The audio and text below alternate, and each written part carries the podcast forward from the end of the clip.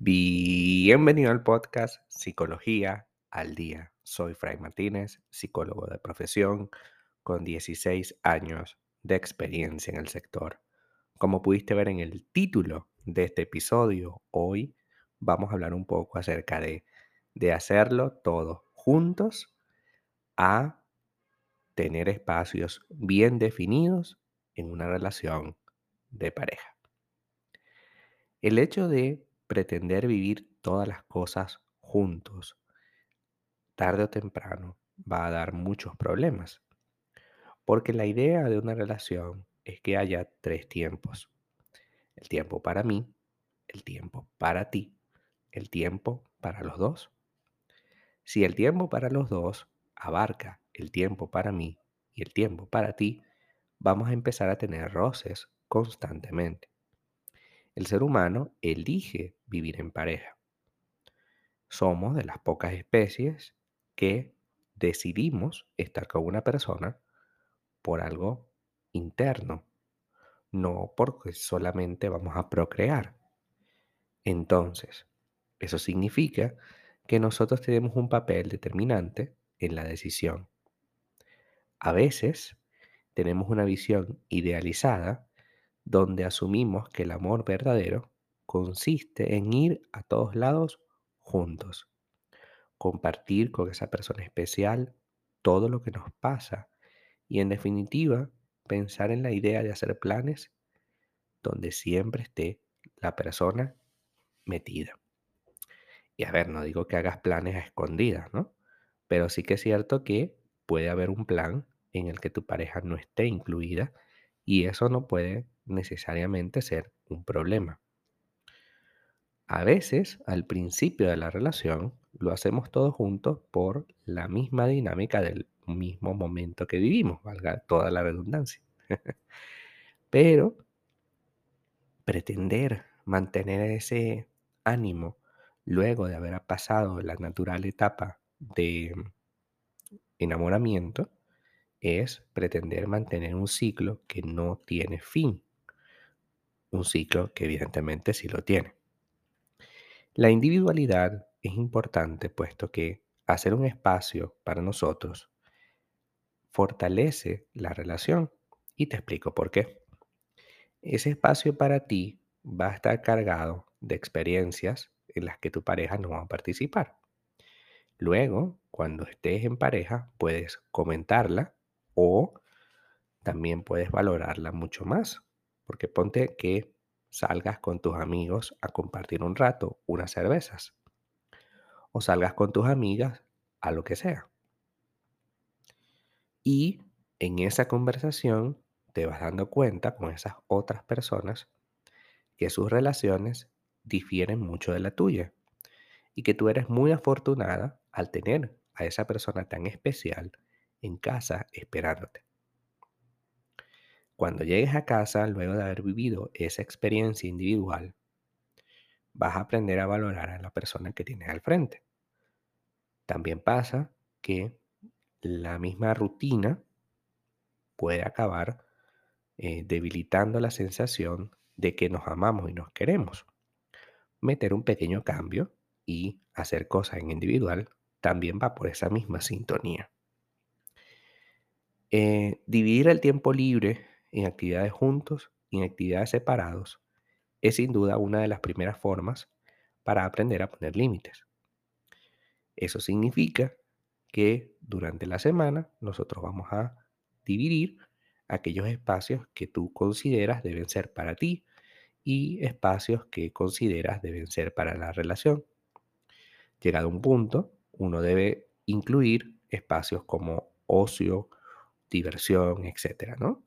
En mi caso, a mí me gusta jugar al Xbox y bueno, yo trato de tener un tiempo para eso.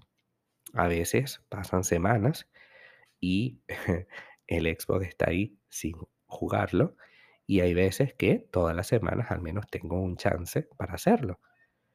Pero tener la posibilidad de tener esa actividad hace también sentido.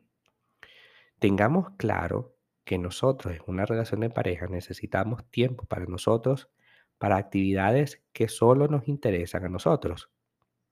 Ver una película de una cierta categoría que a ti te gusta, como por ejemplo las películas de bélicas o las películas de drama o las películas de anime, ¿por qué no? Este, eso es algo que solamente a ti te gusta, a tu pareja no. Obligarle a vivir eso no tiene sentido. Puede que eventualmente tú le digas, mira, mm, revísate esto.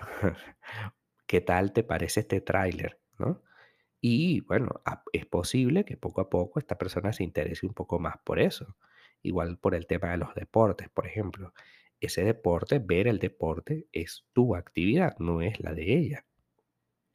Por tanto, ¿para qué yo me voy a poner con el tema de yo quiero, a mí me interesa? No, no, no. Vamos a hacer las cosas bien. Ese es tu espacio, no el espacio de tu pareja. Dividir el tiempo libre en actividades juntos y actividades separados. También vamos a gestionar la asertividad. Una pareja no se atreve a decir que no. Eh, y difícilmente una persona que no se atreva a decir que no será capaz de establecer y defender su espacio personal. Es importante entonces que asumas ese miedo a decepcionar a tu pareja por defender tus principios y tus intereses. Si te cuesta mucho lograrlo, es recomendable que vayamos a terapia para poder trabajar esto, porque definitivamente quien aprende a decir que no, no, mira, esa salida con tu familia, mm, a mí no me gusta, no me cuadra, yo no sé. No es que tu familia es una porquería, no, eso no es asertivo. Yo creo que la dinámica de tu pareja, pues a ti te sale bien, pero a mí no. Entonces, listo, no hay ningún problema. Esta actividad de familia la haces tú. Puede ser que hay otra actividad de familia en la que participo yo, pero esta actividad de familia a mí no me gusta yo no quiero hacerla, te la cambio por otra cosa. Y así vamos. Ser asertivo es negociar. Y vamos a participar finalmente en la organización de la casa. Vamos a participar en la organización de la casa. Quiere decir que no todo se puede hacer para una persona, porque a veces eso tiende a, hacer que nos sintamos como el esclavo o la esclava de la otra persona. Vamos a dividir las labores. Yo cocino, tú friegas. Tú friegas, yo cocino. Em, yo limpio el piso, tú limpias la cama. Y así. O sea, eso hace que la cosa vaya mejorando y vaya sintiéndose más cómoda. Y finalmente, evita que toda la vida social se reduzca a solo un círculo muy pequeño. Mantener vínculos sociales sin generar desigualdades, es decir, tú tienes muchos y ella pocos, mm, en el sentido de que tú, te pasas mucho tiempo fuera de casa con tus amigos y ella no, mm, es algo que debemos evaluar. O sea, si tú tienes muchos amigos y tu pareja no, debemos saber que no podemos pasar tanto tiempo afuera porque entonces estaremos abandonando el proyecto y nuestra pareja se va a resentir porque ya no tiene cómo establecer más relaciones. Hay que tratar de tener una vida social un poquito más amplia para que cada quien tenga un espacio más o menos igualitario. Hasta acá nuestro episodio el día de hoy. Muchísimas gracias por quedarte aquí hasta el final. Si deseas saber más sobre mi contenido, www.fraymartinez.com. Para consultas online, www.fraymartinez.com y también sígueme en mi Instagram, arroba fraymartinez20. Muchísimas gracias y hasta el próximo episodio.